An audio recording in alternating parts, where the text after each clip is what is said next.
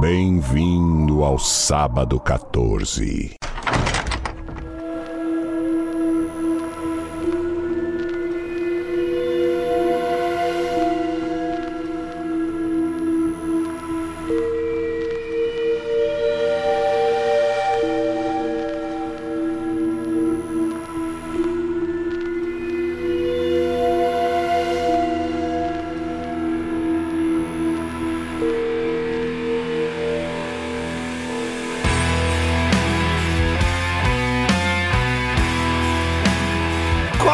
Começa agora mais um episódio do podcast Sábado 14, esse podcast de cinema dedicado a filmes de terror, suspense e desgraçados. Eu sou o Romo Conze e tem aqui comigo o Marcel Fitz. Sobe o card com eu falando bem-vindo, ouvinte.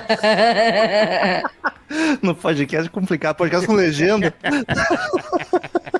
Pior que tem, né? O, o Spotify agora tá fazendo transcrição. do... Ah, mas é uma zona. Nossa, é, é, putz, teve ouvinte mandando aí coisa que eu já gravei que é maravilhoso. Demite, demite o robô. Vira umas onoma- onomatopeias, do nada uma frase, sabe? E temos aqui também a donzela em perigo que resolve tudo no final, Paty Giovanetti. Estou à busca do meu vampirão. Do meu matozinho. Nela Torraca. Do meu matozão. Queridos ouvintes, se você gosta do Sábado 14, nos ajude a manter isso aqui funcionando e aproveite para consumir mais conteúdo. Acesse orelo.cc barra sábado 14 ou baixe o aplicativo do Orelo e pesquise por Sábado 14, que lá você encontra todas as vantagens que a gente dá para quem nos colabora. Você escolhe o valor que puder, que quiser contribuir mensalmente e daí tem as recompensas. A partir de um real já tem conteúdo exclusivo, então vê as recompensas, escolhe o que tu quer e vem com a gente. Siga nas redes sociais também, arroba podcast sábado 14, se bom lembrar. Se tu ouve pelo Spotify, dá cinco estrelinhas lá. Ou onde quer que tu escuta, alguma forma de avaliar tem. Então avalie, dê cinco estrelas, bota pra seguir, nos dê essa força. Lembrando que a gente fala de todo filme com spoiler, então se você não assistiu esse filme ainda em 101 anos, assista antes de ouvir tomar um a gente spoiler. comentar. Quem quiser ter seu e-mail lido no final do episódio, só mandar para contato arroba sábado14.com.br. E estamos aí hoje para falar de um classicaço absoluto. É o filme mais antigo que o Sábado 14 fala até o momento. Ainda acho que iremos mais longe. Não, não, eu acho que a gente empata no máximo. No máximo, é? É. Tu, tu que manja mais essa É, turminha eu acho aí. que mais pra Com trás. cheiro de mofo. Acho que mais pra trás é um pouquinho complicado. Eu ainda, sei lá, faria um episódio de Frankenstein, mas dá pra, dá pra parar aí, eu acho. Enfim, estamos aí inspirados pelo possível. Já tá confirmado, Tá, né? tá confirmado. Não se sabe a Confirmado. data, mas tá confirmado. vai sair o remake de Nosferatu, dirigido por Robert, Robert Eggers, diretor de A Bruxa, de Farol e de Homem do Norte, diretor que a gente gosta muito. Então estamos aqui para falar do original Nosferatu, de 1922. 101 anos, cara. Não tinha feito essa conta até agora no episódio, deu uma chocada de, de leve. Enfim, Nosferatu.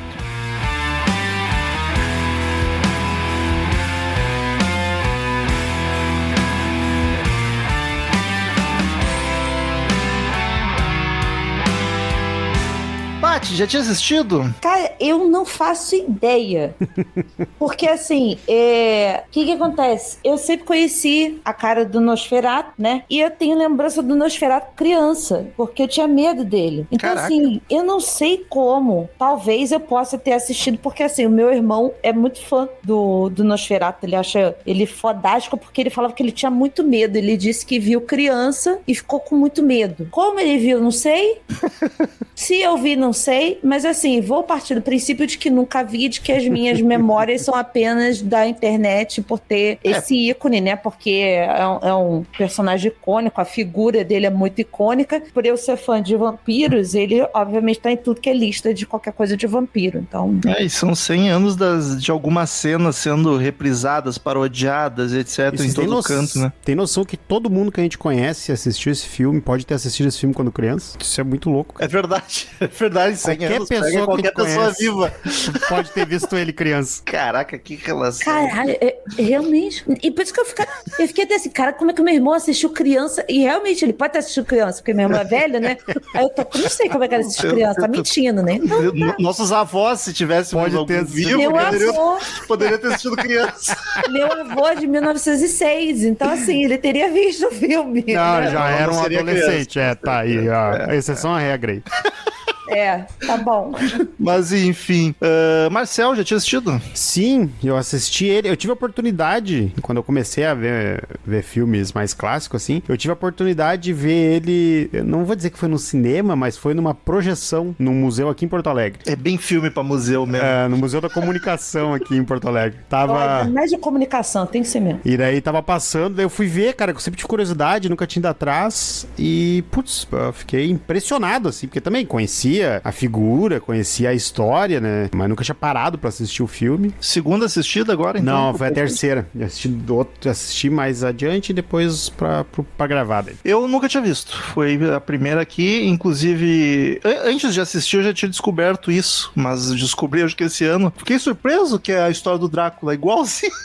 Eu achava que era outro vampiro, outro rolê, tá ligado? Então, deixa o Rômulo acabar, que eu tenho uma dúvida muito grande sobre isso. Já, já, já lhe tiraremos as dúvidas que eu dei. Como é um filme muito antigo e clássico, eu dei uma estudadinha hoje, coisa que eu normalmente não faço, mas na parte das informações da época e técnica mesmo. Antes da- das dúvidas da Paty, eu queria perguntar pra vocês, a gente já falou disso quando a gente gravou primeiros filmes de, em outra língua que não português ou inglês, quando a gente gravou o filme preto e branco. Como é que foi pra vocês assistir um filme mudo? Assim, vocês têm o costume? Porque é uma experiência diferente que eu acho que vai afastar muitos ouvintes. Eu, particularmente, gosto, por mais que eu tenha visto poucos ainda, mas quando o primeiro que eu vi foi o. Não, na verdade, eu vi, vi a Chaplin com meu pai quando eu era pequeno. Então, tipo, eu sempre, sempre tive essa facilidade, provavelmente por causa que o pai me apresentou Chaplin quando eu era pequeno, assim, então já tinha noção de aguentar um tempo sem ninguém falando nada. Eu, eu vi Chaplin só na escola, mas eu, eu gostei, eu acho bacana, assim, eu- mas eu acho até mais do que entretenimento como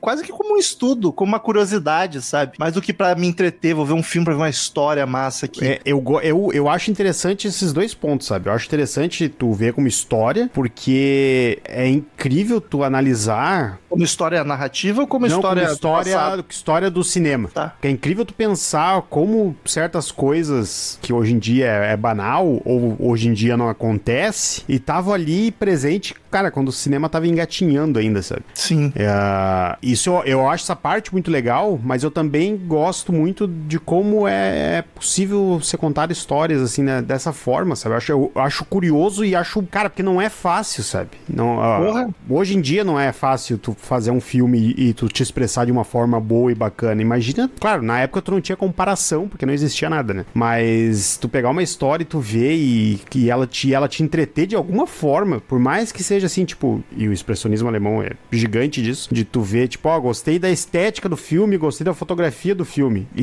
isso é um puta mérito, cara, pros caras na época, porque eles não tinham recurso. Mas até a narrativa, a forma de contar a história é uma dificuldade tanto, tu saber o que botar de texto, em qual momento, pra não ficar maçante também. As pessoas não queriam, ah, suponho que mesmo em 22 não queria pro cinema pra ficar lendo. Sim. Ainda mais tela preta com texto, tá ligado? Legenda o povo já não curte.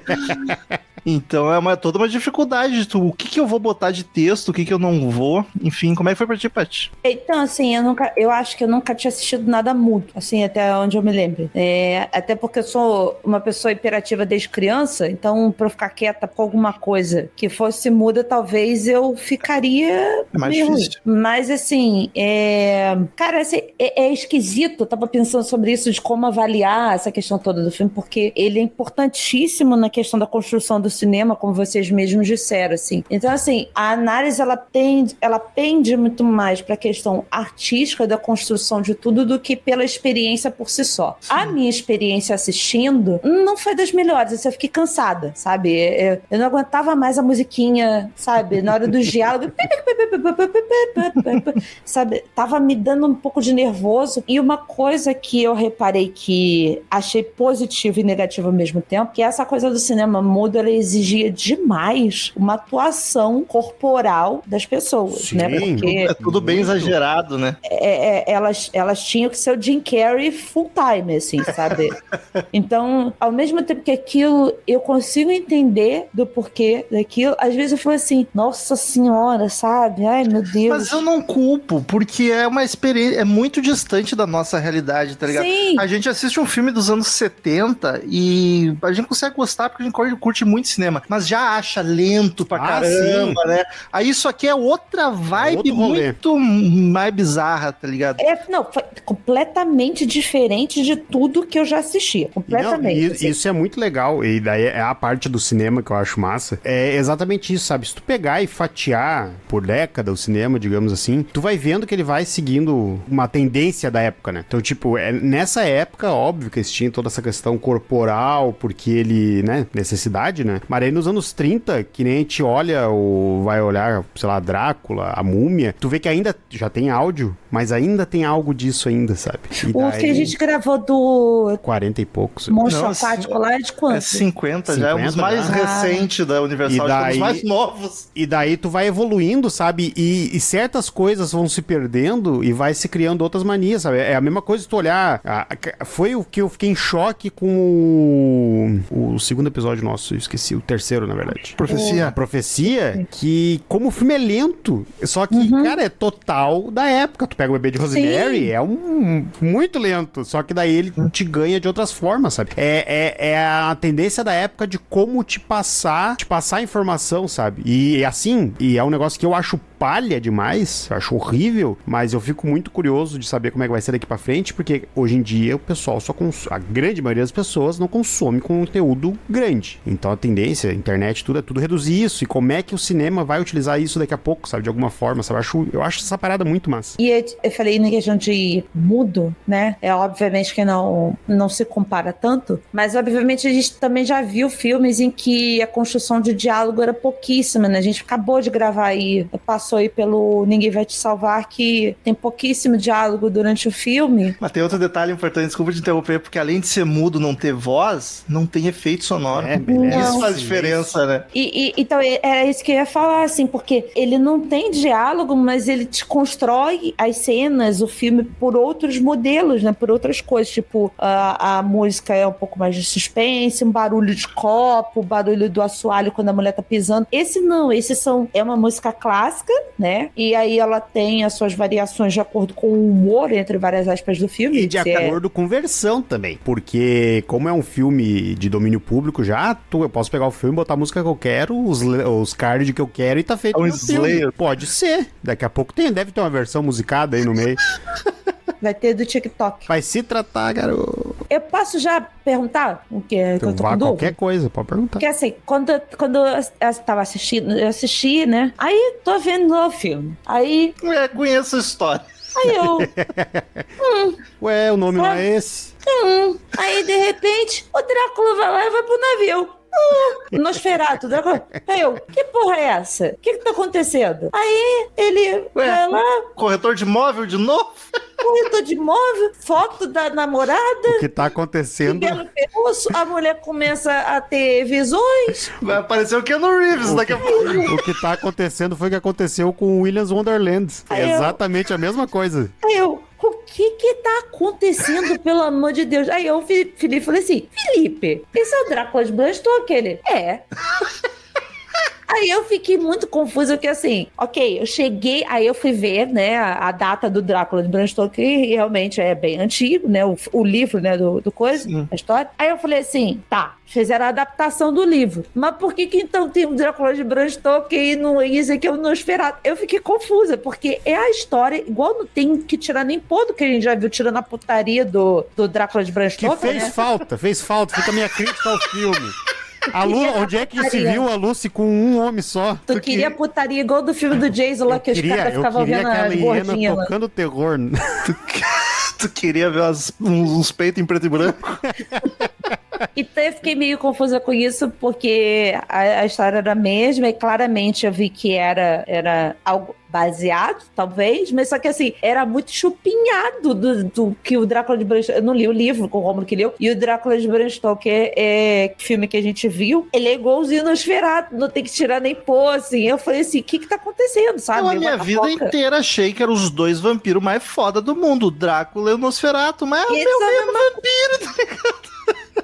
Total. Também, então, assim, se alguém puder me explicar, Te fica aí. explico, te explico. Eu descobri antes de ver o filme, né? Eu acho que o Marcel me contou até. E daí, eu, hoje, pro podcast, pra isso do podcast, eu dei uma estudadinha além do que o Marcel já tinha me contado. Era pra ser uma adaptação. Eles queriam fazer uma adaptação do livro do, do Bram Stoker, só que aí não conseguiram direito autoral. Os herdeiros do Bram Stoker não, não venderam. Falaram: não, não vamos, não vai fazer. Não Negativo. vai fazer. Coisa que deviam ter feito com o Exorcista.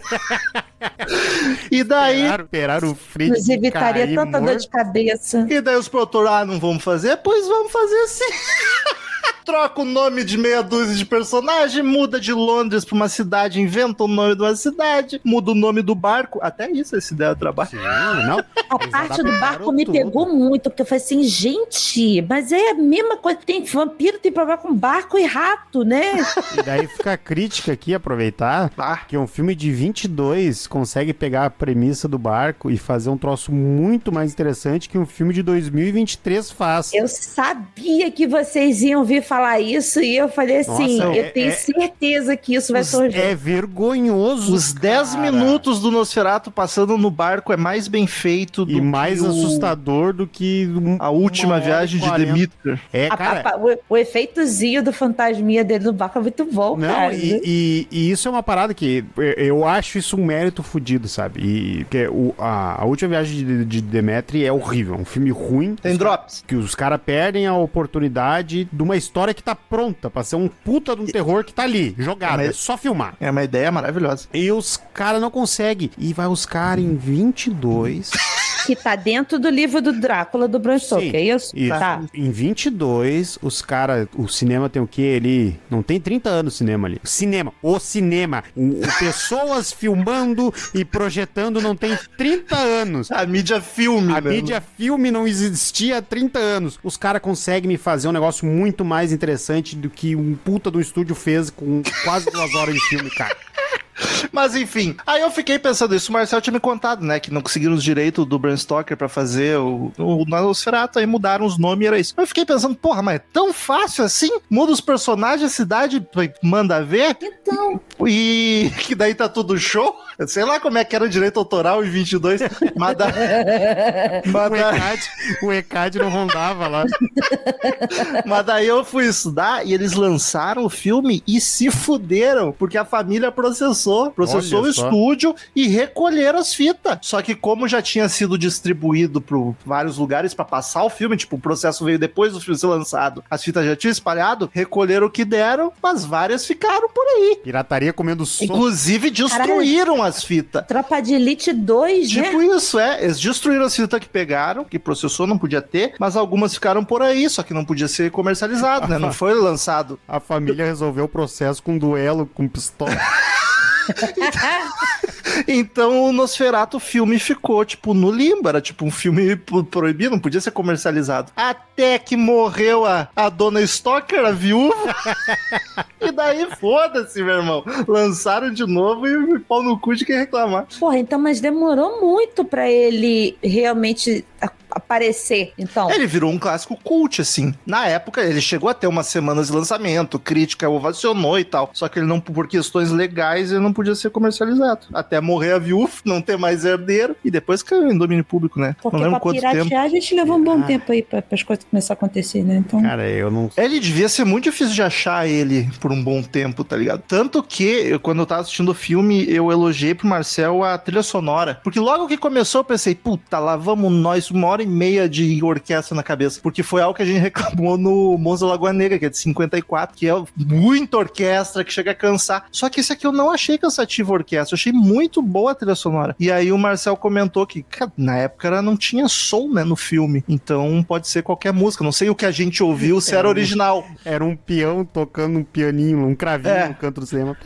Pesquisei também. E daí é? E, assim, o que a gente assistiu, a gente assistiu a versão que tá no YouTube, tá? Tem duas, eu acho que é a mesma, completa. Eu não sei qual das que a gente assistiu, o que que era, mas foi o seguinte, o tem um compositor, depois só ver o nome, hein, compôs a trilha sonora original, e daí nessa, nessa de destruir as fitas por causa do processo, se perdeu as partituras. Uhum. Então, quando ia pro cinema, era com uma galera tocando ao vivo a trilha, só que com a partitura Ah, do sim. compositor. Só que daí se perdeu a partitura. Eles têm um pedaço do original e acharam várias anotações do compositor que deu pra reconstruir assim pelas anotações dele. Então, em 96 foi lançado em VHS, daí um outro compositor pegou tudo que tinha do original e completou. E em 2012, eu acho que outro compositor, numa comemoração do filme, alguma coisa assim, fez o fez outra versão. Então não sei qual das duas que a gente Então, viu. eu só quero dizer uma coisa assim, ó. Então, se, a- se a- independente das duas, as duas é baseada no original, na partitura original. Uhum, uhum. Aí eu quero dar um beijo na boca, de novo, do Coppola e dos envolvidos, porque a trilha do Coppola é baseado muito nessa, cara. Que eu não tinha reparado. Parará.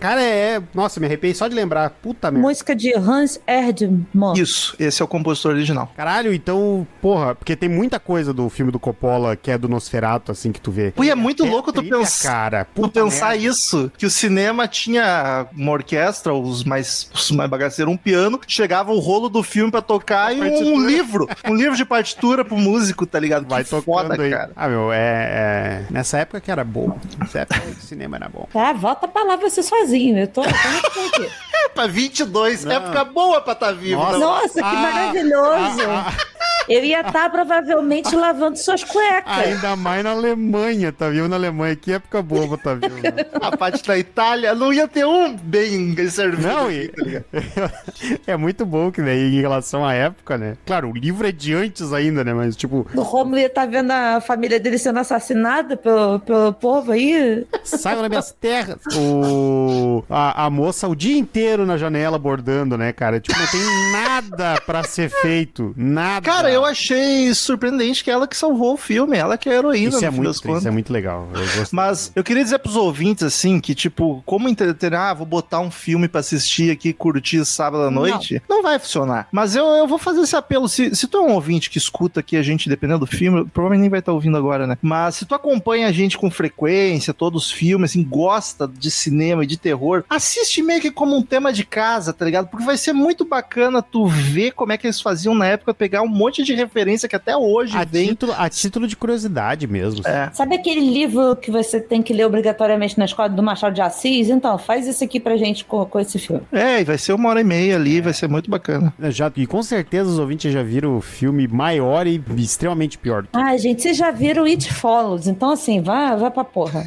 E gosto, viram Arm? Arm of the Dead.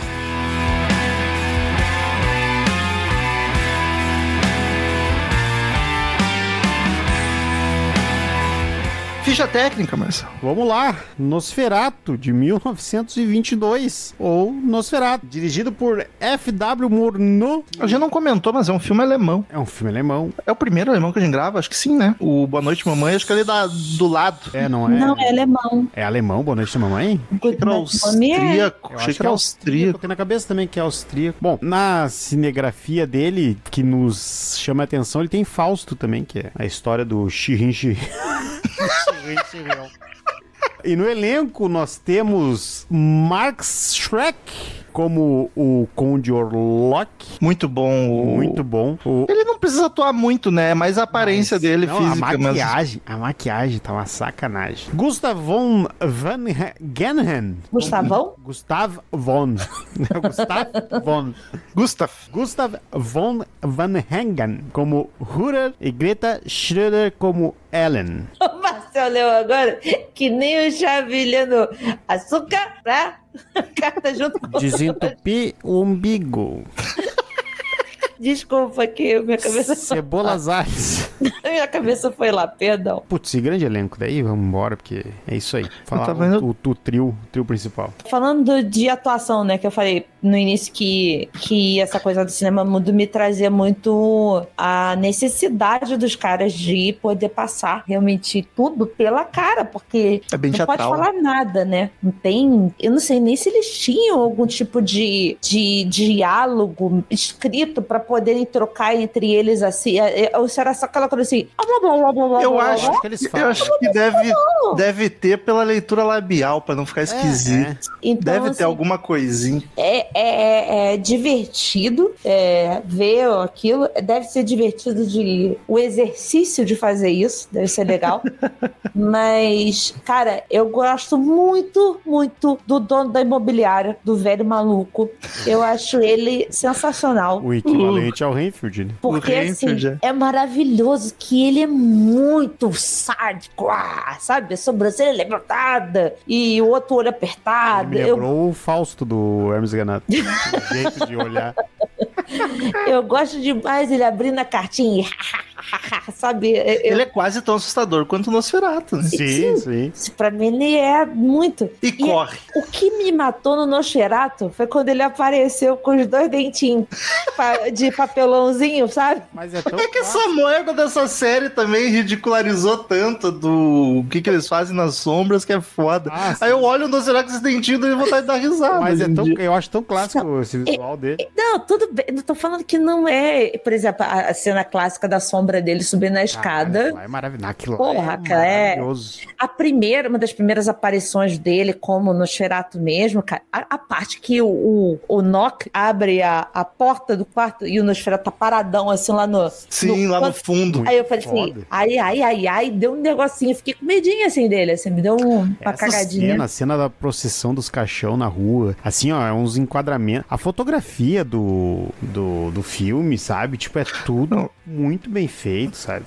Então, assim, na questão de atuação, eu acho todo mundo tranquilo, assim, não tem muito o que, que falar, assim. É, mas eu gosto muito do corretor de imóveis, do dono corretor de imóveis, e gosto do Nosferatu por conta disso. Eu, eu adoro, adoro o Nosferatu assinando documentinho, sabe? Com, a- com as unhas compridas e tal.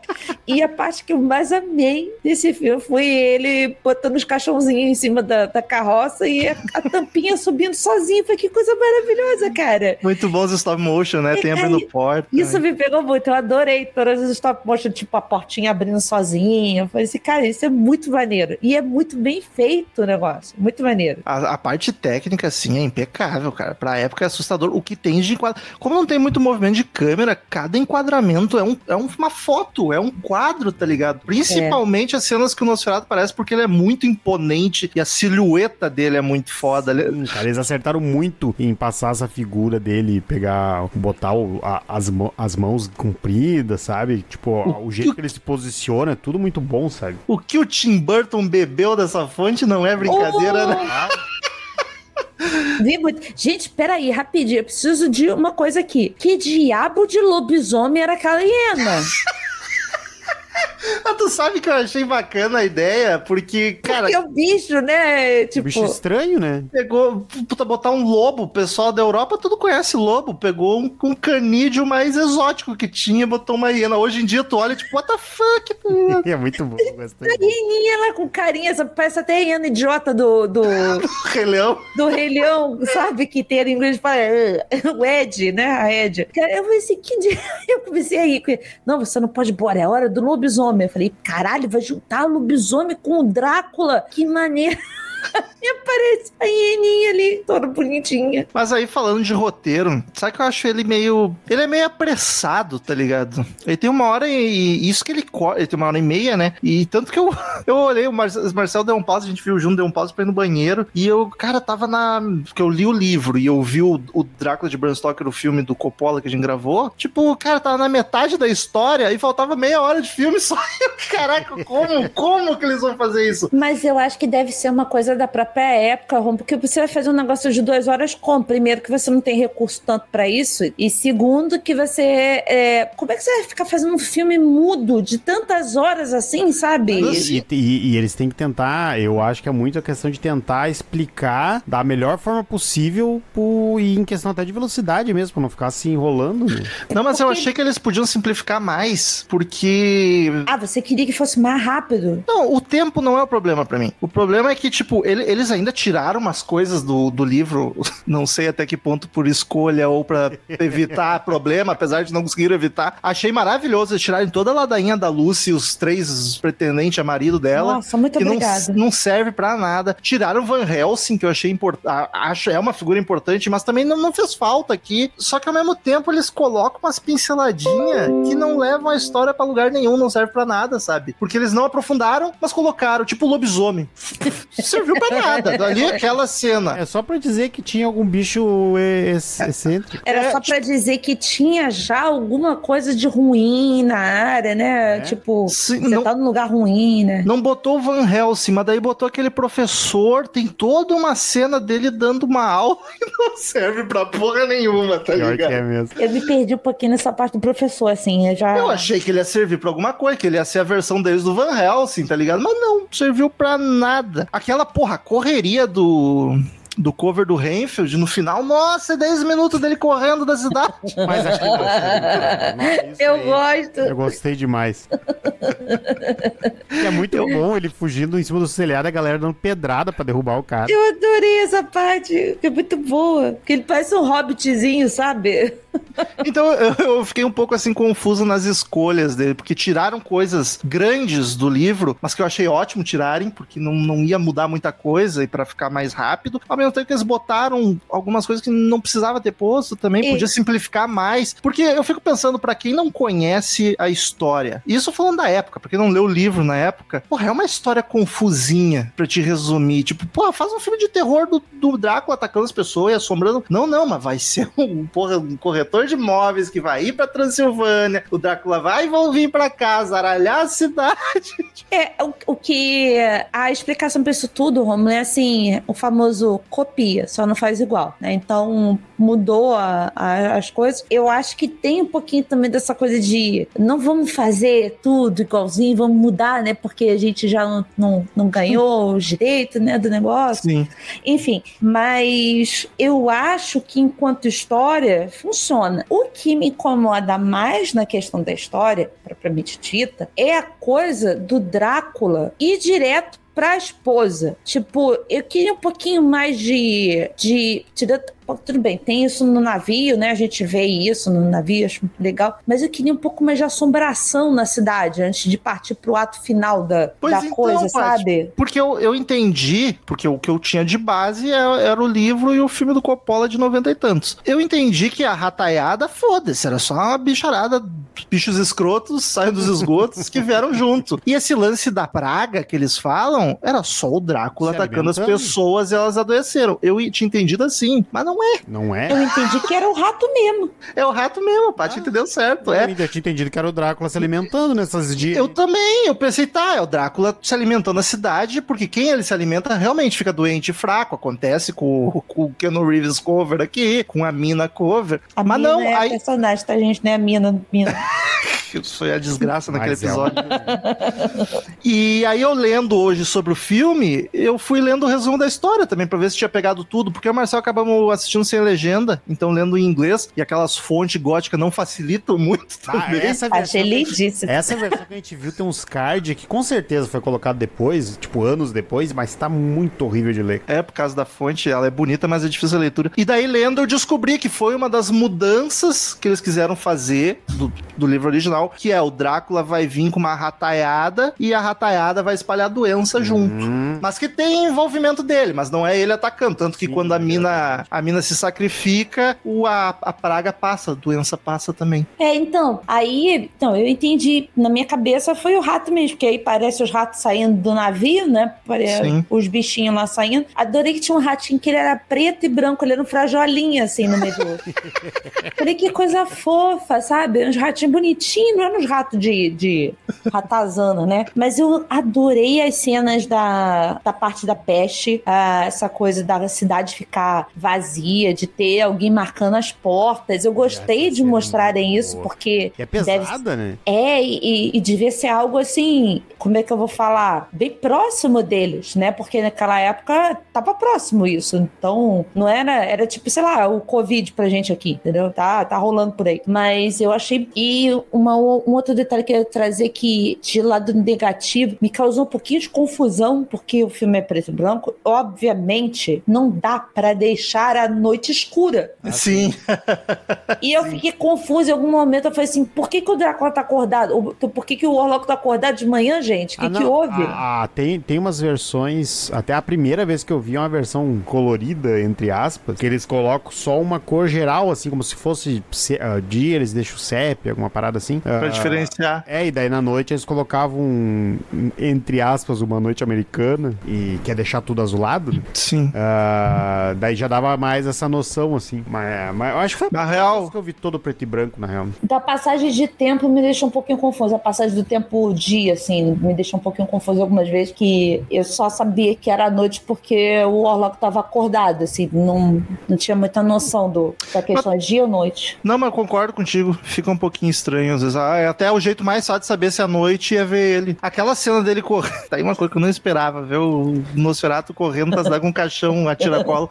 É muito Ah, bom. Aquela cena parece muito de dia. Sim, Mas- certeza era, né? Os caras estão gravando na rua, tinha que ser de dia, né? Câmera nenhuma ia pegar aquilo lá de noite. Mas é muito louco que apesar de todas as mudanças que eles fizeram de propósito pra não ficar tão igual ao livro, mesmo assim eu achei a melhor adaptação do livro do que o do Coppola. Tive a impressão que o Coppola tomou mais liberdades. aí eu não posso opinar. Outra coisa, na época, as críticas criticaram, que é o que elas fazem, que o filme era pouco assustador, porque o Drácula era mostrado muito na claridade o tempo inteiro. Olha aí, E, tá, e sabe que eu notei também, só que eu pensei, tá, é isso porque era o que tinha pra época. Eu até perguntei pro Marcelo, será que na época a galera se assustava vendo isso? Acho que sim. Mas já criticaram na época que ele era aparecia muito na claridade, que o- escondeu pouco o monstro, tá ligado? Porra, mas, ah, eles queriam uma coisa mais implícita, então, mas eu né? acho que o que, ele, o que ele fez com a questão, né, né, nesses takes, quando o. Claro, tem a parte do, do passeio de cachorro na cidade ali, que ele aparece bastante. Mas todos os outros lances, eu, eu, pra mim, eu acho muito. ah, Eu acho bem assustador, cara. É o lance da, so, da projeção da sombra. Eu acho as sombras muito assustadoras. Aquele É. lance dele olhando. na- melhor- depois que ele se muda, ele na janelinha, assim, eu acho que lá muito, muito assustador. Muito bom, achei eu vou pedir fofoqueiro. Só faltou tá com a caneca de café, né? O- igual a propaganda do cachorro tomando café, né? Mas as cenas mais assustadoras pra mim é quando é a sombra. Aliás, parabéns pra equipe técnica por fazer isso com a sombra muito bem feito. É, pra mim também. E, e uma cena específica, que agora eu não vou lembrar se ele tá no pescoço da, da mina ou do Jonathan, que eu tô falando os nomes do, do Bram Stoker, tá, gente? Porque eu não decorei esses nomes alemão. Ah, É o Nock e a moça é a Ellen. não, o Nock é o doidinho, o cara é o Ah, não, Hunter. perdão, perdão. Hunter. É o Thomas, é o Thomas e a esposa é a Ellen. Ah, eu não sei qual dos dois que ele tá mordendo, que é tudo escuro É e a tu Ellie. só vê a cariquinha dele acrocado ali no pescoço É, dela, ela, cara. É, quando ela tá. Aquela aquela- cena é, muito foda. É que tá, cara, ele tem. Eu entendo, porque aparece muito, assim. Mas, cara, quando ele se, se propõe a fazer um negócio meio assustador, meio. Eu, eu acho muito massa, sabe? É, e o bom é que mesmo ele aparecendo, a maquiagem é muito bem feita, a composição, a roupa, toda a fisicalidade do ator ajuda a deixar ele freak e, e intimidador, né? Sim, e isso é uma característica que eu achei muito massa, sabe? Por mais que, claro, vamos falar assim, que a adaptação de Drácula, a gente tem algumas, né? Ah, essa aí eles fizeram total monstro, e pelo que eu, que eu entendi, é no, no livro assim, né? E depois mais pra frente a, a Universal vai tomar a decisão de fazer um cara bonitão, sabe? Sedutor, né? Então acho muito massa isso de optarem e ele é sempre aquela figura, cara, quando ele tá transformado é mais, mais grotesco ainda. Mas mesmo assim, ele é uma figura estranha já desde o início, sabe? Mas ele é um estranho que tu olha e tu consegue pensar que é um ser humano estranho. Acho massa, porque até pra ficar mais verossímil, as pessoas É. não verem e já saírem correndo, Mas tá ligado? mesmo se não fosse, o, o Hunter ia cair de barbada, porque mais red flag que esse filho da mãe teve pra galera pedindo pra ele Ah, fazer esse as cara- coisas, esse mereceu Esse tudo que cara passou. não sabe detectar o perigo, né? Nossa, ele é um bostão. tá? E assim, eu reclamei tanto do Keanu Reeves, esse aqui, nossa Ah, esse é senhora. pior, esse é pior. Porque o chefe dá o trabalho e fala, vai ser um trabalho difícil, tu vai suar, não sei o que, e talvez um pouco de sangue também. Primeira bandeira E fico vermelha. se rindo, e fico se rindo ainda. É tipo, aí ele chega na porra da posada, a galera já avisa, ó, lobisomem, não vai pra lá também, que a gente Ah, tem medo tá. chorar. É, é, mais uma risadinha. O cara acha um livro que te explica, tintim por tintim, esse é o capeta! Aqui a gente pode perceber que começou Personagem. toda a era das decisões erradas dos filmes de terror. E ele Todo vai mundo ambicioso. que sobe pro segundo andar, que se fecha dentro de casa, É, e é muito que bom vai que transar no meio do mato, tudo começou com o Hunter. ele, é, é muito bom que ele pega o livro e põe no chão e toca. Ele atira no chão e fica rindo. tipo, foda-se essa merda. que bobajar. que papo, papo idiota. Ele bate a canequinha e faz, bota a mão pra tentar. Cara, e ele não desiste, ele não se dá conta até a hora que ele acha o homem dentro do caixão, tá ligado? Aí ele, opa, se faz o Nosferatu Não, mesmo. não é que tem coisa séria mesmo aqui? E é muito bom que o livro é Vampiros, assombrações, Grandes Assombrações e os Sete Pecados.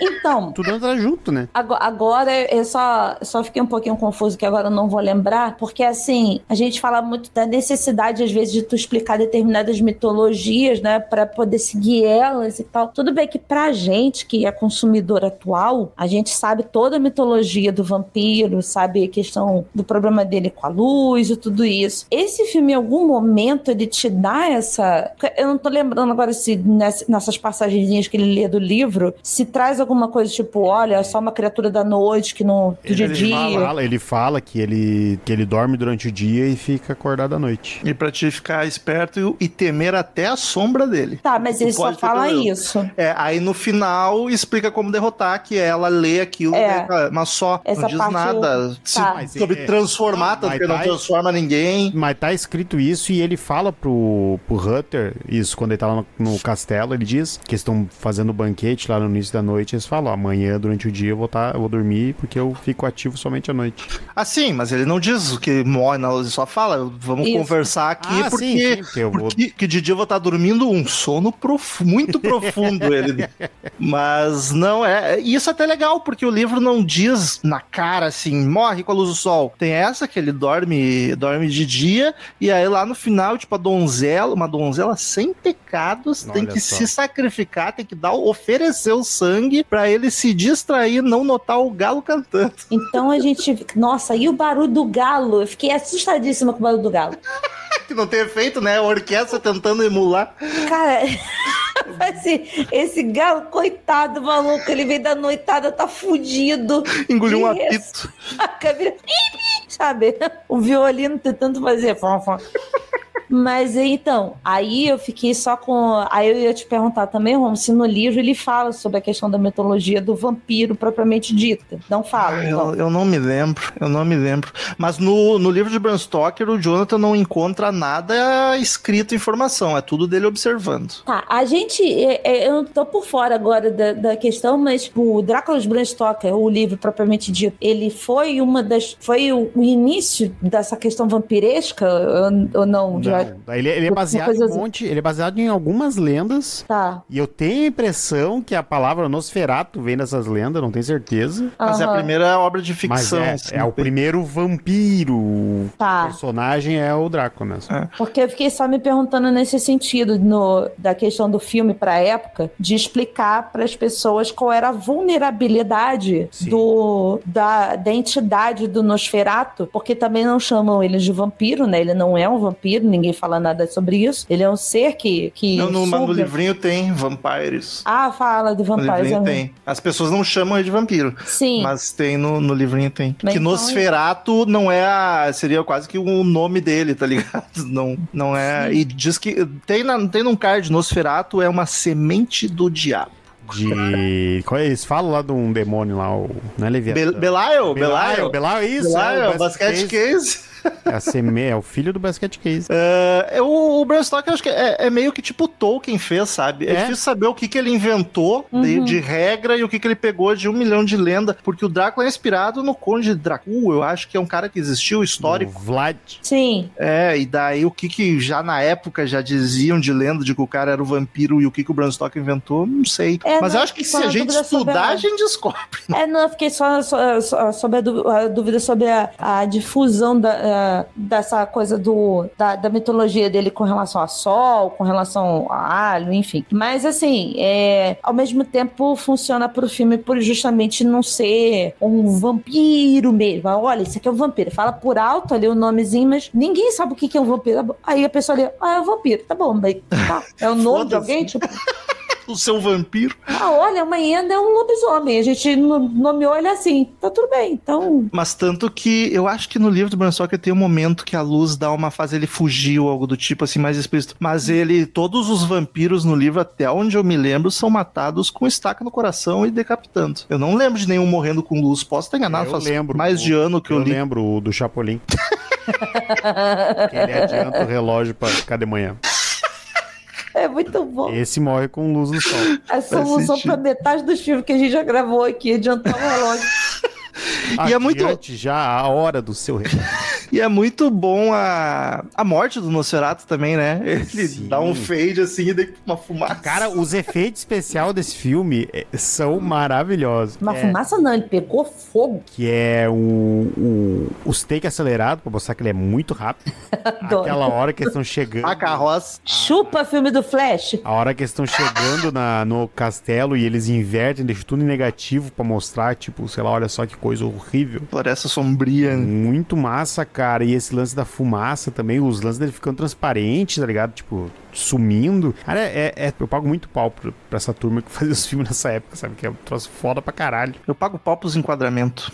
É, Os contrastes de luz, cara. Aquela última cena do doutor na porta do quarto e lá ah, no fundo os lindo. dois abraçados, ele no cadáver da, da Ellen, né? É muito foda, cara. É muito bonito. A, a hora deles estudando, quando eles pegam o corpo do Marujo que sobrou, e daí eles estão levando lá, olhando o corpo dele, cara, todo mundo posicionado bonitinho, olhando assim, sabe? Tudo certinho, sim, quadradinho. Sim. Cara, é muito bom. Põe as câmeras do barco, cara. As imagens ah, do barco. barco. Eu achei fodástico tudo dentro do barco. Eu queria ver um filme só dessa parte do, do, do vampiro dentro do barco. Seria maravilhoso, né, se tivesse. Seria foda, né? Mostrar o dia a dia do que aconteceu até o, até o desembarcar mesmo, é, né? Daqui uns 10 anos fazer um remake, pode ser. Todo o horror que o, o Nosferatu jogou ali dentro daquele coisa seria sensacional, assim. Enfim, né? a parte do barco eu gostei muito, muito mesmo, assim. Acho que foi o ponto alto do, do filme para mim, porque uh, anterior a isso eu tava encarando um pouquinho como, como uma coisa muito teatral. E realmente o filme é teatral, né? Ele, ele me pareceu uma grande ópera, sabe? É, sentido. Até é, a divisão em atos e tudo isso, ele me pareceu uma grande ópera sem a Monserrat Caballé lá cantando. é, mas eu curti muito a parte do barco, justamente porque foi a parte que mais trouxe a questão do horror mesmo do filme. O terror, da, a questão sombria, olha, a entidade que tá aqui dentro. E eu achava que era ele matando todo mundo. Mas não é. É os caras ficando doentes por causa dos ratos. Ele matou só os dois últimos. Não, aparecem os dentinhos lá, pô. Mas isso que é o legal, porque te faz acreditar que é ele que tá matando as coisas e não, as pessoas estão morrendo de doença do rato. Sim. Que é, é, culpa dele também, né? Mas não é ele atacando. Porque são os amiguinhos dele, né? Ele é o, o encantador de, de ratos, o flautista. É, o é, eu ia dizer. Eu queria muito saber como é que eles fizeram as cenas do barco, a, as de fora do barco. Parece uma miniatura, mas a água é muito bem feita pra ah. ser. Eu não sei, cara. Tem eu... uma cena que a câmera vai vindo na água se aproximando. Eu chutaria, eu chutaria que é miniatura. Só pode ser, Porque só que tu olha a água, não cara. Não aparece ninguém no barco. As velas tão duras. As velas tão duras e esse movimento de câmera, cara. Nossa, não sei que os caras fizeram uma puta de uma gambiarra pra levantar uma câmera ali. E tem bastante cena externa. Eu achava que nessa época o filme era tudo dentro do estúdio. Tem várias na cidade, de fato, no campo. Umas câmeras aéreas que dava pra fazer, né? Que metia, sei lá, em cima de uma torre, um telhado, a câmera. Eu achei muito surpreendente. Eu gostei da cena do barco né, chegando na, na cidade, do navio chegando na cidade, que fica um tempinho e você fica assim, caralho, que vai ficar só nisso? Mostrando o horizonte, de repente começa a vir a, a pontinha do navio, assim, eu falei assim, ah, beleza. E eu... o cavalo corre, né? Porque o cara veio por terra, mesmo, mesmo saindo depois, ficou um tempo doente e chegou antes é, do é barco. Que o, é que o. Tem o. A tranqueira que dá no mar ali, das, às seis é foda. o Daí, Pegou o, a sinaleira tudo o fechado. Cavalo, o cavalo não pega, não pega um engarrafamento. a estrada esburacada. É, daí vai, vem, vem retinho. O mata, o mata, de repente, ficou sem vento e eles ficaram parados no meio do caminho, né? Como, como remar né? aquilo. Não passaram as velas, né? Lavaram sem amaciante. Pô, eu, Não, fizeram. Como é que era? Aquele negócio de que fazia com a farda. Antigamente engomaram a vela com maisena e água. eu acho que perdeu um pouco o, o pavor de ser monstruoso, mas eu achei muito imponente a cena dele em pé, duro, na canoinha. Muito bom. Tá bom, É muito bom. Eu, eu eu gosto de toda a aparição dele, acho legal. Aquele chapeuzinho que ele usa na casa dele lá, dá, dá uma, uma fragilidade pra ele, porque tu vê o cara todo sequinho com aquele chapeuzinho, assim, todo... Eu vou, o vô tá mal. Corta Eu as unhas do vô. Eu me perdi um pouquinho nos dentinhos, mas eu adorei. Fiquei, fiquei maravilhada com, com ele, com, a- com ele assinando a cartinha lá, assinando a coisinha com, com a unha grande, sabe? Eu achei, eu achei um certo cuidado pra retratar ele muito legal, assim, de, de- deixar ele monstruoso, mas assim, ao mesmo tempo que ele ficou um ser humano feio, só isso, sabe? Ele é só Sim. um ser. é, Sabe aquele cara que na tua infância a bola não podia cair no quintal dele, que ele ia furar tua bola? Cuidado pra bola não cair no castelo do seu Orlok. E o seu Orlock só queria brincar com Orlock todo mundo, né, coitado?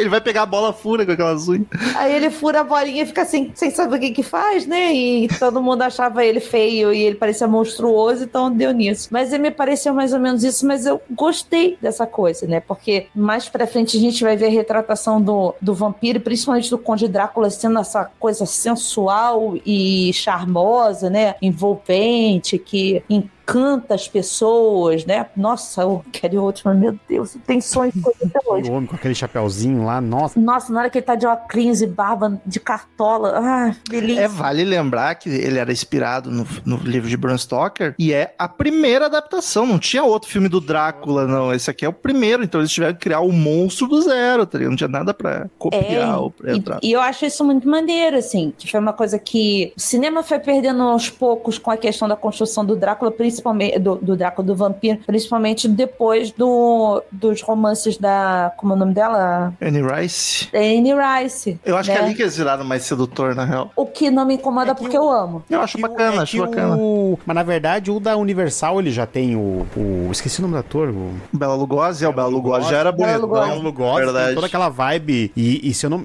Se eu não faz tempo que eu olhei, mas se eu não me engano, ele hipnotiza. Ele chega a hipnotizar a Mia mesmo com o olhar, sabe? Ele era outro Não, charmosíssimo, era um porra. Era, tá, ali de Drácula ele tá bonitaço. Tem a, tem a cena. é, o Belo, esse filme eu vi. É, é, tem a cena dele, que tem uma cena clássica dele que tá escuro, só vi uma luz assim na faixa Sim. de olho dele. E ele tá com um olhar assim que tu fala assim: tá bom, pode me matar agora. Pode me chupar o sangue. Mas, eu quero outro. Eh, eu falei do Tim Burton, mas outro que claramente pá, bebeu muito daqui é o Zé do Caixão, né? Ah, Inclusive a própria figura também, né? E É. daí vem questão de enquadramento também. Ele, olha, que. E assim, eu já tava com hype sem ver o filme, só pelas fotos e cena que eu já tinha visto durante a vida. Agora, vendo o filme, eu vou cometer o mesmo erro que eu já cometi. Espero que dessa vez não seja erro, como da primeira foi. Não tem como a versão do Eggers ficar ruim. Eu aqui, ó, eu. eu Vai ser foda! Eu coloco. Eu estou declarando aqui, ó. Esse filme não tem como ser ruim. Porque, mas é. Tem uma pessoa que tem capacidade de fazer mais um filme foda pra carreira e fazer esse filme foda do Nosferatu é o Eggers. Mas a gente tem a vantagem que ele já entregou o farol, que esteticamente segue nessa onda Não, que é se, sucesso, se tá ele ligado? fizer assim, nossa, eu, eu, eu, eu vou gastar tanto dinheiro vendo esse filme no cinema que é brincadeira. se ele tiver culhão, ele faz esse filme preto e branco. Ah, não, não me venha com cor. Eu quero preto e branco, essa Se porra. tiver culhão, ele faz. Se tiver culhão, ele faz até mudo. Eu não ia duvidar dele, eu não ia duvidar. O estúdio ia querer rasgar o cu, né? Porque o cara não dá um dinheiro pra isso, nenhum filme dele lucra. Aí lança um mudo agora? Porra. Eu sei que assim, é o meu futuro marido que não sabe, tem meu voto, assim. É o Eggers, tá? Quem não pegou a piada, pai. É, porque eu acho ele foda e eu ainda descobri há pouco tempo, eu não, não tava sabendo desse filme, assim, vocês falaram comigo pra gente gravar porque vai ter, aí quando vocês falaram isso eu fui dar uma olhada só no elenco. Aí o elenco tem só o Bill Skarsgård no filme. E eu falei assim, tá bom, já comprei. Vai ser o Olok. Já tá comprado. O Mas Defoe não tem tá a porra envolvido da também? Anya Taylor Taylor-Joy. Não, ela caiu fora, Paty, caiu fora. Caiu, graças a Deus. Caiu fora por questão de agenda, ela meteu o pé. Cometeu uma burrada. É, o William Defoe tá no filme. Vai ser o professor Albin Herbert von Franz. Rubim. É muito bom, né? Porque eles vão fazer um remake de um filme que é uma adaptação Muito bom. pirata, tá ligado? Por que, que não fazem então Um agora? bootleg, vamos fazer um bootleg do. Um remake do bootleg. né? É muito Nossa, bizarro, porque cara. pra domínio público, tu pode fazer do Bram Stoker. Não, não, eu vou fazer um remake do filme que não podia usar o original. Mas aí eu acho maneiro porque é uma história diferente do, do Sim, Bram Stoker. E assim, vamos combinar que o, o nome é, em questão de filme do Drácula do- de Bram Stoker é muito forte, o do Coppola. Muito. Sim, sim. E aí tu vai concorrer com isso pra quê? Então tá, vou fazer o Nosferatu, pronto. Não, e tem isso, tipo, Chega do vampiro bonito, vamos Não, botar que um tá. vampiro ruim. desde, desde, desde o Nosferatu, ah, Drácula, putz, tu chuta uma moita, sai filme do Drácula. Pô, o Skarsgård vai ser o Vai Warlock. ser o Olok, é. Vai, cara, é isso que me deixou, assim, com o hype em cima. Aí o hype desceu um pouquinho quando eu vi que o Fera vai ser o Hunter, mas aí eu lembrei que ele é um personagem merda e tem que ser um, pap- Ah, eu, um ator idiota, Por um mim- cara de idiota pra fazer, por então. mim, o Eggers podia botar quem ele quer, eu não tô nem ligando. Podia ser um filme com Michael Cera, Eu não o... sei. o Elliot Page e o Facebook. Eu ia assistir. Michael Cera ia ser foda. E eu tô cagando. Se é o Eggers fazendo, eu compro. Não interessa. É o meme do Fry, aquele. Shut up and take my money. É, pra quem não, não tá ligado, não pegou o meu, que eu falei, meu segundo erro, é porque eu falei, não tem como ser ruim um filme do Ari Aster com o É. Joaquin Phoenix. Tomei no cu. Mas é, essa vez eu não vou errar. Essa, e se errar, o Marcel tá errando junto. Eu queria muito saber o que que as pessoas veem nesse, nesse Nicholas Holt, porque ele não é um bom ator, mas enfim, deixa pra lá. Isso é pra outro Eu acho- podcast. Eu não acho ele ruim, mas não acho, eu acho que é um ator. Foda-se. Definitivamente ele é um ator. Definitivamente Vou usando a, ator, é. parafraseando a frase do Marcel. Esqueci o nome dele, desculpa.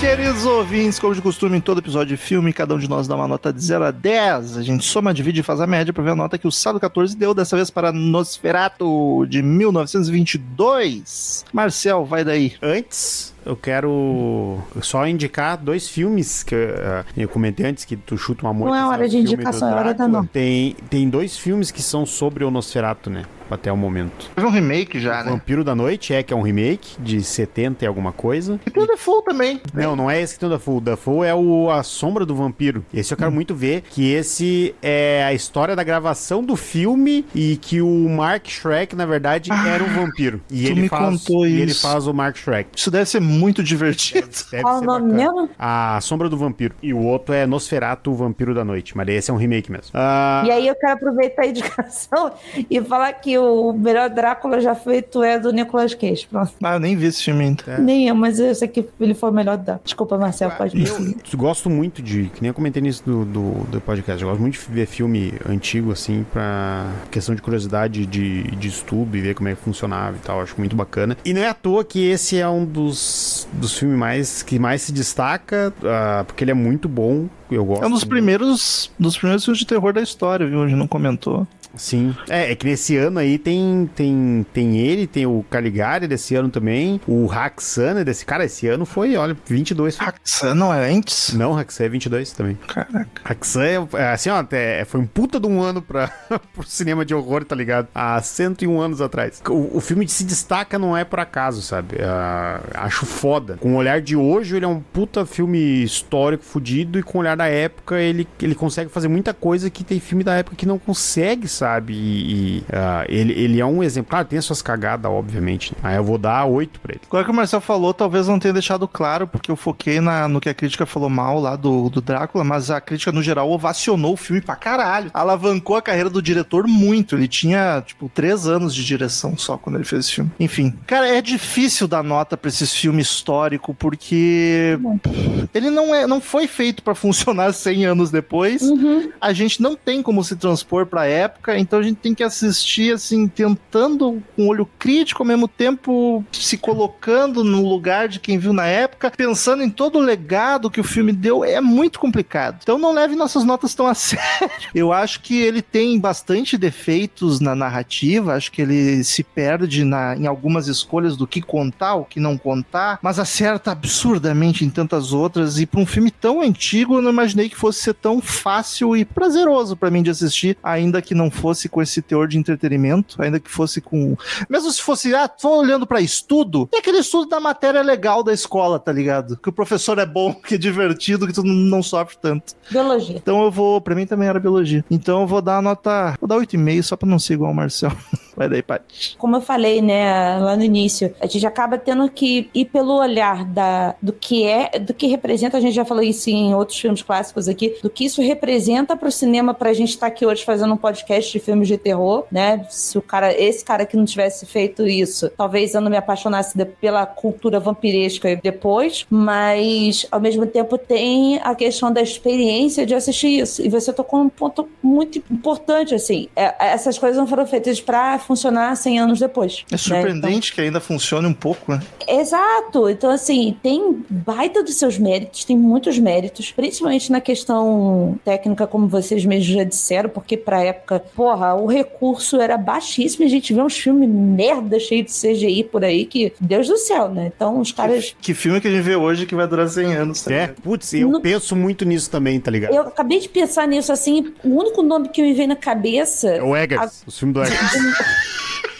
De, três paga-pau do caralho. de recente, entre várias aspas, me veio só o Invocação do Mal, assim, na cabeça. Então, É, putz, 50 aninhos já esqueceram. fazendo exercício dois Não, segundos. falando, falando serião mesmo, eu acho que o único filme que vai fechar 100 anos e os caras vão estar pagando pau é Tubarão. É os clássicos que Ah, ainda são sim. clássico a full, sabe? Exorcista. Sim, dos de 70, os setentões lá. Os setentões lá vão, vão. O próprio Alien ainda vai funcionar bem du- durante muito tempo. Enfim, acho o filme legal. Eu gosto da figura do Nosferato. Eu gosto das cenas dele no barco, enfim. Mas eu não. Tem coisinhas que são caricatas demais pra época que me dão um cansativo, sabe? Então, pra mim, ele é um filme 7,5. Ficou 8, né? Oito. Não preciso nem calcular, mas vou por justiça. Ficou 8. Mas a calculadora assim- concordou. É, Ela deu é, uma é um, pau, é. Ficou. Deu a- É aquele filme também que tu, tu assiste, pelo menos eu, Patrícia, assisti aqui pro podcast, achei uma experiência muito maneira, mas não é um filme que eu vou escolher pra assistir de novo. No momento, putz, eu quero ver esse É, filme. viu uma vez, tá visto. Tá bom. Marcel que viu três de louco. Que pecado. É porque o Marcelo ele tem um gosto peculiar, mais. né? Ele é mais cult, né? Veria Então, mais. Veria ele- ainda, na verdade. ele é o nosso culto aqui do podcast. Ah, passar ah, uma informação que eu dei errado, então corrigir uma informação que eu passei errado, pra dormir em paz. Essa informação. O Caligari é de 20, tem um filme mais antigo aí, então nós vamos gravar. Ele também é mudo. Sim, sim, sim. Esse eu tenho muita vontade de ver. É Por curiosidade aqui, o que, que a gente gravou de vampiro? Cadê o do Coppola? Drácula, de Bram Stoker. Bram Stoker ficou com 8,7. Aquele filme horroroso aí dos anos Dias de 2000. Noite, Friday Night. Friday Night também. Hora do. É espanto, né? Espanto. 6. E o 30 Dias de Noite foi 4,3. Só Tem tem mais. isso de vampiro, só quatro filmes de vampiro até agora. Eu Sim. acho que Tem sim. 155 episódios, isso não pode cortar, né? Porque a gente não sabe quando vai aparecer. O monstro do aniversário que não apareceu ainda. Cara, Ah, as possessão sempre dominam. Possessão e espírito sempre. É, os demônios É. tá sempre tomando conta de tudo. Impressionante. Acho que espírito e slasher deve ser o que mais tem. Depois deve ser ET, sei lá. Crampo só tem um. eu acho que aqui a gente gravou pouco ainda. Acho que Não é tão pouco. Lobisomem a gente gravou pouco. Não, Zumbi. tá. Zumbi a gente gravou pouco, na real, também, né? Gravamos. Mas é que é 150 episódios, pega um pouco de cada coisa. Dá, dá uma Deu 150. 150 É, o Marcel queria que tivesse 150 de. de cada um. É. Não, 50 nem, de cada um. nem tem. Vamos pros e-mails e novidades das plataformas de streaming.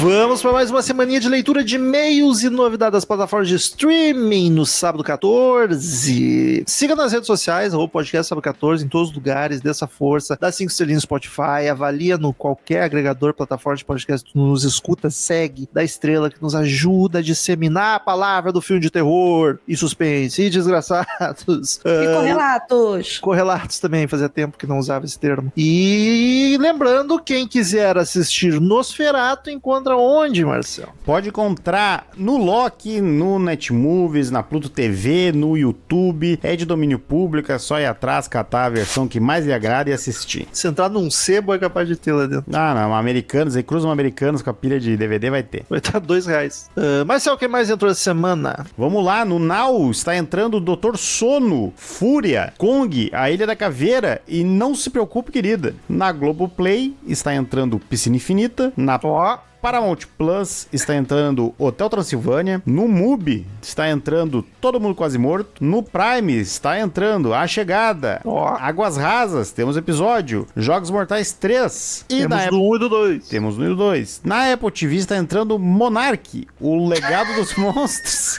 Caraca, que Medo. gostoso. Que é, que é a série que é a série derivada desses, dessa leva de filme novo do, do Godzilla. Não, não é. Ah, me descaram agora isso. É, eu tô bem, Caraca. eu gostei do trailer, tô bem afim de ver. Eu não vou ver filme de Monark. Porque ela não vai ter a parte chata dos outros filmes, que é a gente. Isso aqui é só vai ser. Cada episódio provavelmente vai ter uma quebração de pau. Perdida com os filmes do Godzilla. Totalmente. Não faço ideia Vale do que que é o quê. Vale a pena olhar, Paty. Tipo, O, só o de 2014, que é bem ruim. Não, mas de daí só- 2001 é horrível. Não, não, Ah, eu novos. gosto daquele que tem o Dos Breaking novos. Bad. É, esse eu acho bem ruim. Então eu Então, se tu gostou desse, dali pra frente é maravilhoso, então, Paty. Se solta. tá bom. Ah, e Slaughterhouse, o filme da preguiça assassina. Cara, Caraca, tem aonde? isso, né? Na, na Apple. Na Watch Party. E, Tá. por essa sema- e por essa semana é só isso. Pati, primeiro e-mail da semana. É o e-mail da minha querida Eva, que faz parte do meu grupo secreto de Padres Gatos, né? Rob Zombie, my beloved. Olha aí, Salve meus maníacos fraternais, tudo suave? tudo certo. É. Já deixo aqui claro que sou feminista e acho qualquer forma de assédio, seja com mulheres ou com homens, algo condenável. Mas se o Rob Zombie passasse, passasse por mim na rua, eu gritava gostosa. É, Eu acho importante frisar que foi só piada, tá? Não tem nada contra ele. A não ser o machismo nos filmes, mas aí até ali é ficção, né? É ficção. né? Aquele, aquela coisa, né? Que filme do caralho, não tiro nem acrescento nada. Foi um dos primeiros filmes de terror mais experimentais que assisti e foi o que me fez me apaixonar de verdade pelo gênero. Esse é um dos poucos filmes do início dos anos 2000 onde a edição frenética não me incomoda. Inclusive, acho que é um dos poucos casos onde esse tipo de edição ajuda. Já conheci o trampo do Heavy Talk, então esse crossover com o Pat Verso foi o melhor que a Marvel e o Ultimato. Falando em Heavy Talk, deixa eu fazer um parênteses aqui que eu preciso me desculpar por uma mocinha que me encontrou no show do Angra e apontou o dedo na minha cara e falou: Tu fala muito palavrão na rádio, não pode. Então eu quero pedir desculpa pra Valentina, filha do Moita. Eu vou tentar melhorar. Eu já devo ter falado um monte de palavrão nesse episódio, mas é porque já tá gravado, tá? Daqui pra frente eu prometo ser uma pessoa melhor. Me desculpe e você tem toda a razão. Eu queria dizer que eu sou fã da Valentina. Mandar um É. beijo pra Valentina, que eu sou muito fã É um dela. amor, tava cantando todas as músicas do Angra no show. Tava vendo ela olhando e mandando ela fazer ô, ô, e ela tava lá, ô, ô. Pensei que ia ter alguém do meu lado defendendo Lords of, Sa of Salem, mas não foi dessa vez. Por Azar. enquanto, não. Não sabemos a parte. Mas dos outros aqui, negativo. Falando em filmes experimentais esquisitos, já assistiram Tetsu, The Iron Man? Tá na minha Não, lista. é a esse. cara do Marcel isso aí, pelo Google que eu dei. Nem sei se recomendo. É um desses filmes que eu gosto muito, mas honestamente eu acho que é um nicho demais pra indicar. Ah, mas o lugar certo é aqui. Se quiserem ver algo estranho e com um gore incômodo, vale a pena conferir. É bem curto pelo que eu lembro e está em domínio público. Vai Qual ser. é esse? Eu acho que o, o, o Marcel já me indicou isso. Ah, é um cara que vai virando um ciborgue. É uma maluquice. Filme japonês, malucaço. Enfim. Outra recomendação é o When Evil Lurks. Olha, aí. argentino muito bom que foi lançado esse ano, mas que, creio eu, não chegou em nenhum streaming no Brasil ainda. Mas quando chegar, eu recomendo muito assistir. O filme deu um ar novo a filme de possessão. Troca. Me contaram sobre o que o filme é. Tu não sabia nada de nada? Não. Coisa que o novo exorcista tentou e falhou miseravelmente. Mas é isso. Perdão os erros de digitação, mandei de última hora o um e-mail, sucesso. PS, se o Lucas vai ficar igual o Otis e o Otis é igual ao Rob Zombie, portanto o Lucas vai ficar igual ao Rob Zombie. E é, concluímos, uma gostosa em potencial. Boa noite. Moita já é uma gostosa. Eu queria dizer que o Moita é meu crush de voz. Olha aí, radialista de antigamente se apaixonava pela voz. Eu tenho crush na voz do Moita. Preciso. Dizer isso que fiquei um tanto quanto nervosa com ele. Era por isso que tava quietinho, então, né, pai? Eu adoro, a eu adoro o, o sotaque do Moita. Sobre o Envil Lurks, a gente tá esperando entrar em algum streaming. Se demorar muito, talvez a gente faça a vista grossa. Aguarde os próximos capítulos. Próximo e-mail, veja você, de Eva Kovac. semana passada a gente gravou um dia antes do normal, então ela acabou mandando dois e-mails na mesma semana. Eu vou, vou ler o próximo aqui. Mas tem mais ouvintes, tá? Não tá monopolizando. Moro em Jassanã, é o título. Salvem meus fãs de Adoniran Barbosa. Tudo suave?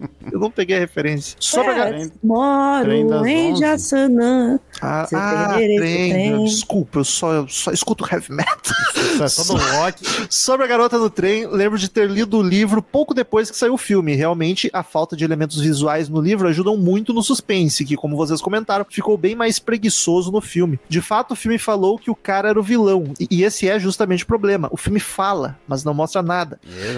Acho tudo bem fazer filmes e livros onde nenhum dos envolvidos é particularmente bonzinho, mas se o personagem principal vai ser um babaca, ele tem que ser pelo menos carismático. No caso da protagonista, a única coisa que eu queria era ver ela se fuder, completamente insuportável. Uma coisa muito besta que me incomodou no filme é que no livro a protagonista é descrita como uma mulher relativamente gorda e de aparência acabada, entre aspas. No filme eles colocaram uma atriz com aparência boa dentro dos padrões de Hollywood. Eu conheço alcoólatras e já tive problema com álcool, e a protagonista não conseguiu me convencer de que ela era alcoólatra. Novamente, o filme dizendo muito, mas mostrando pouco. Mas isso é só uma impressão minha mesmo. De um modo geral, achei o filme ok. Pra quem gostou, vale a pena ler o livro. A leitura é bem dinâmica. Quando vocês disseram que iam gravar de Nosferato, eu quase dei um gritinho de alegria no meio do trem. Que maravilha. Ma- Mal posso esperar. Um filme nota 10, sem sombra de dúvida. Tem um crush gigante em atores de filmes mulo-alemães. Caraca, que específico. Mais um grupo aí, ó, pra ti, pra ti. Se morando na Alemanha eu não conseguir um homem assim, eu desisto de arranjar marido. Uma recomendação que talvez vocês gostem é M, o vampiro, o vampiro de Düsseldorf. O vampiro de. Düsseldorf. Fala- é, Respeita, alemão. respeita, a respeita a trema no nome, cara. Foi o primeiro filme falado de Fritz Lang, o mesmo cara que dirigiu Metrópolis, e é bastante influente no gênero suspense policial. O diretor utilizou muito bem o recurso do som, já que na época era uma novidade e certamente mais caro de se fazer. Muitas pessoas associam o filme ao caso real do serial killer alemão Peter Kürten, apesar do... Ficou boa a trema agora, Marcelo? Sobre a de trema. Gustavo Kirchner. Apesar do diretor ter dito que não se esperou no caso para o filme. A Paty, que é fã de True Crime, já deve ter ouvido falar desse maluco. Suas últimas palavras antes de ser executado ficaram bastante famosas. Diga. Aí ela bota as aspas do cara. Diga-me, quando minha cabeça for cortada fora, serei eu ainda capaz de escutar, ainda que por um instante, o som do meu próprio sangue esguichando pelo meu pescoço? Essa seria o prazer para superar todos os prazeres. Caralho. Caraca. Pouco, Doente. pouco dodói. A cabeça dele está exposta em um museu nos Estados Unidos. Caralho! Aham. Mais, mais gente doente. E pode ser vista pelo público. Eu mesma nunca vi. Mas um dia, quem sabe. Enfim, Caralho. muito sucesso. Que, que rolê bad vibe. Muito obrigado, Eva, pelos dois O e-mails. Caca seria capaz de ver essa merda, cara. Vai. Eu, A cabeça eu, do alemão maluco. eu ia ficar muito incomodado em entrar no museu e ver uma cabeça de um serial killer que queria escutar o próprio sangue pingando. Cara. Mas seria bom ver a cabeça dele ali, já que o filho da puta tá morto, sabe? O desgraçado morreu, entendeu? Ah, mas eu acredito se me contarem que ele morreu. Não preciso ver a cabeça. Tô legal, tô legal. Vai daí, Marcelo. E-mail de Maria Brincar, gore e pornô também tem que ter roteiro. Eu, eu também acho. Pornô discord. Eu acho que tem que ter. Olá, caros professores do terror. Que É isso? ela tá falando de filme, né, Marcelo? Não tá falando dos videozinhos que tu recebe no zap. Que isso, brother? E-mail muito rápido apenas para aclamar Evil Dead Rise. Baita filme, muito gore e um bom roteiro. Ouvindo o episódio, eu ainda consegui concordar com os três. Sim, eu concordo com o Rômulo que a atuação das crianças diante do estado da mãe é um tanto menos enérgica do que esperado, mas ao mesmo tempo acho que a escolha é importante para o filme. Todos os nossos olhos estão na mãe. Baita atuação, inclusive. Na primeira cena que ela parece endemoniada, As três crianças e a irmã estão em choque, apenas olhando para aquela cena. E eu fiquei exatamente do mesmo jeito que eles. Hipnotizada pelo que eu estava vendo. Uma- Mais uma pro grupo da parte de fãs de Dead. Também gostei dos personagens, da construção da história, do fato do roteiro ser simples e consistente. Existe uma maldição, as regras são claras e simples. Não existe fe- final feliz. A cena daquela máquina de picotar madeira engolindo o corpo da, cria- da criatura final é espetacular. E daí eu fiquei pensando, é agora que o filme vai deixar um furo, porque na real nem isso deveria funcionar. Afinal, os restos mortais ainda estão ali. E alguns minutos depois, o filme cumpre com a palavra, com, com a entidade possuindo a vizinha de sono pesado. Maravilhoso. Só não dou 10 de 10 porque também acho que a questão da existência das gravações em vinil questionável e porque, meu Deus, que ódio da cena do olho voando na garganta do cara. Tô com a Paty nessa, 9 de 10. Filme muito melhor que certos outros gores com roteiro furado que andam hypados por aí. Olha a Fez- cutucada!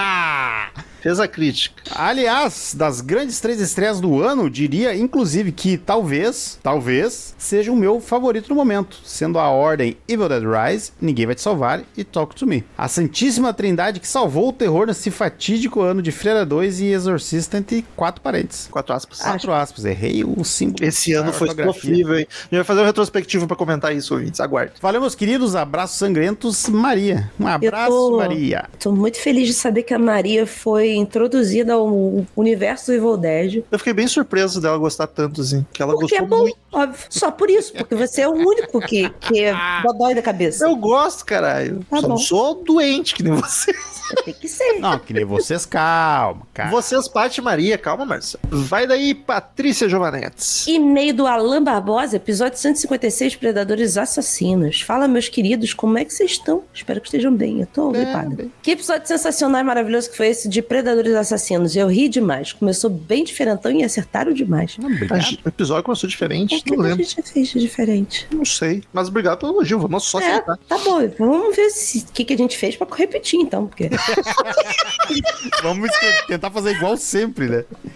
vai que, né? Bem natural, daí fica bem bom, né? Eu fiquei sabendo da existência desse filme através do canal Trecheira Violenta no YouTube em 2019 e fui assistir. Abraço pra eles, amigos do programa. São? Não, nem conhece. gostaria eu, muito. Eu tô com Gostaria essa mania muito. de falar isso pra todo mundo que se... Um, Ah, tá. um abraço pro Oswaldo e pra Karina, se caso escute a gente. Se quiserem, eu chamo eles, hein? Eu vou lá e me meto. Pode chamar. Pode chamar. Por mim, tudo bem. Então vou chamar. Sei até o filme pra sugerir pra gente gravar por causa desse. Que surpresa boa, o filme me agradou demais. A ambientação, as atuações e até o Noguinho atuou, atuou muito bem, elevando suspense e drama do jeito que a nossa querida Luísa Mel Ruiva bate. não gosta. Eu não sou a Luísa Mel. A Luísa Mel é ruim. Não É vem nada. Linda, maravilhosa. Casava com ela pra salvar bicho. E Tá usar bom. de holofote, né? Bem teu tipinho, né, Val? Meu Deus, o que que tá acontecendo, cara? que vocês estão trocando papo aí do nada, Ué? só assim. Não entendi também. Só, só fiquei quieto. Mas tá se coçando a barba aí por quê? De nervoso? Não, Caralho, velho. Tô...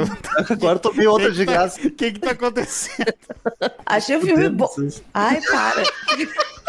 O Romulo acabou de fechar a câmera, Vou gente. coçar o saco. Achei o filme bom e em determinados momentos até próximo da realidade. Se ignorarmos que no filme subestimaram a força de ataque dos cocodrilos, como diz o nosso querido Romulo, que faz cosplay da Vandinha no Halloween. E ficou muito bom, inclusive. Muito obrigado. Algumas coisas nesse filme dão certa agonia, como, por exemplo, aquela água suja de esgoto e os personagens com ferimentos abertos, sujeitos a diversas infecções, leptospirose, etc. Então já são duas coisas que tem que abrir mão no filme aí. É. Os trabalhos do diretor Alexandre Aja, que inclusive é extremamente parecido com o David Guetta, Kat leu o jeito mais difícil. É só Alexandre mesmo. Alexandre.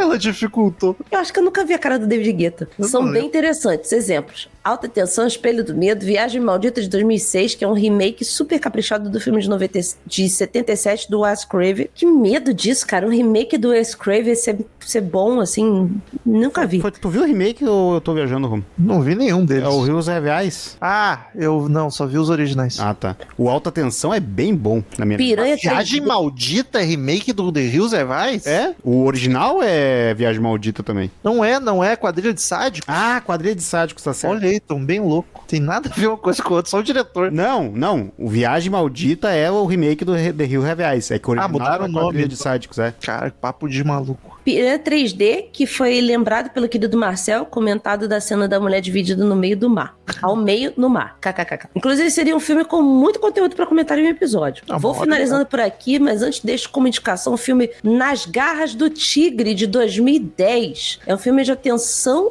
e suspense, vai escalando até o fim, com personagens num único ambiente sendo perseguidos por um, um dos animais mais lindos, um tigre. Esse filme é pouco conhecido, mas é muito bom. Tem uma hora e 25 minutos de duração e atualmente está disponível na Amazon Prime Video e também no YouTube. Não conheço esse não. Porra, o filme de bicho com tigre já tá aí. Ah, Paty e Romo, seus pets são lindos. As da Paty me lembram a Frajola. Elas são frajolinhas. Muito obrigado. Enfim, por hoje é isso, meus queridos. Muita saúde pra vocês e suas famílias. Sintam-se abraçados e até o próximo e-mail. Um beijo, Alan Muito Barbosa. Um beijo na sua mãezinha querida, fã do Henrique Cavill. Muito obrigado, Alan. Próximo e-mail de Javan Pires dos Santos. Parabéns e sobre Jotas. Fala, sabadistas. Aqui é o Javan novamente. Vim só dar os parabéns pelos três anos de programa. A gente falou que tava de aniversário e é o único que deu Olha parabéns aí. nos e-mails. Olha. teve que mendigar E mesmo assim. e mesmo assim só um. só o mandou. Caraca, a gente é muito aquela criança triste com o chapéuzinho sozinha no aniversário. Aproveitando pro Romulo não ficar mais na dúvida, a Paty acertou. O J do meu nome se pronuncia como, como J mesmo, tal qual o Gibanjá, um Jiraiya. Oi! Falando em Jotas, ouvi um, em um episódio antigo que algum ouvinte sugeriu pra vocês assistirem o estranho caso dos Johnsons, do perturbado do Ari Aster. Não sei se vocês já viram esse curta desgraçado, maldito e desgraçado novamente. Caralho. Então, então, por favor, não veja. Tá eu não bom. vi ainda, mas eu tô meio de bode com a Ari Aster. preciso Eu um- só espero que ele não tente fazer um filme desse curto. Eu Mas não se for- ver. Mas se forem ver, tem no YouTube. E se forem fazer o especial sobre curtas malditos, esse é uma boa pedida. Olha. Espera pro ano que vem, quem sabe. Mas depois não digam que eu não avisei. Quando ficarem uma semana perturbados. Caralho. Caraca, agora, agora. Agora a expectativa foi lá em cima. É, agora já não vai ser alcançada mais. Tu estragou o curta. Estragou o filme. Abraços, Javan Pires dos Santos de Fortaleza, Ceará. Muito obrigado, Javan, pelo e-mail. E vai daí, Marcel, o último e-mail da semana. E-mail de Cláudio Alves, a garota no trem que perdeu a estação. Aliás, ela fica bem pouco no trem, né? É, isso é, isso é bem curioso, né? Podia ser qualquer coisa, podia estar de bicicleta. Podia ser a garota do da rua. Garotos da Rua, uma banda A gaúcha. garota da birita. Olá, pessoas que andam de trem de segunda a sexta, às 15 para 6 da manhã. Caraca, parabéns pro, pro proletariado. Um abraço pro seu proletariado aí. Quando, Parabéns pra eles, não, cara. Meu- meus pêsames. Porque, pô, quando foi anunciado o próximo episódio, fiquei ansioso para enviar e-mail, pois junto com o Perdido em Marte, foram duas experiências que primeiro li o livro e depois assisti o filme. E com a garota do trem, durante a leitura, foi divulgado que o filme chegaria em um streaming que se tivesse patrocinado o Sábado 14, falaria o nome. Muito bem. Mas como não está, perderam a oportunidade. A gente fala o nome de todos em toda leitura. e ninguém dá bola para nós. Mas gostei do cuidado. E lendo o livro antes, e no máximo dois dias depois de assistindo o filme, a sensação que fiquei é que se não tivesse lido, o filme seria muito melhor. Pois pra mim ficou a sensação de um resumão muito mal feito. Aí eu não li e também ficou com a sensação.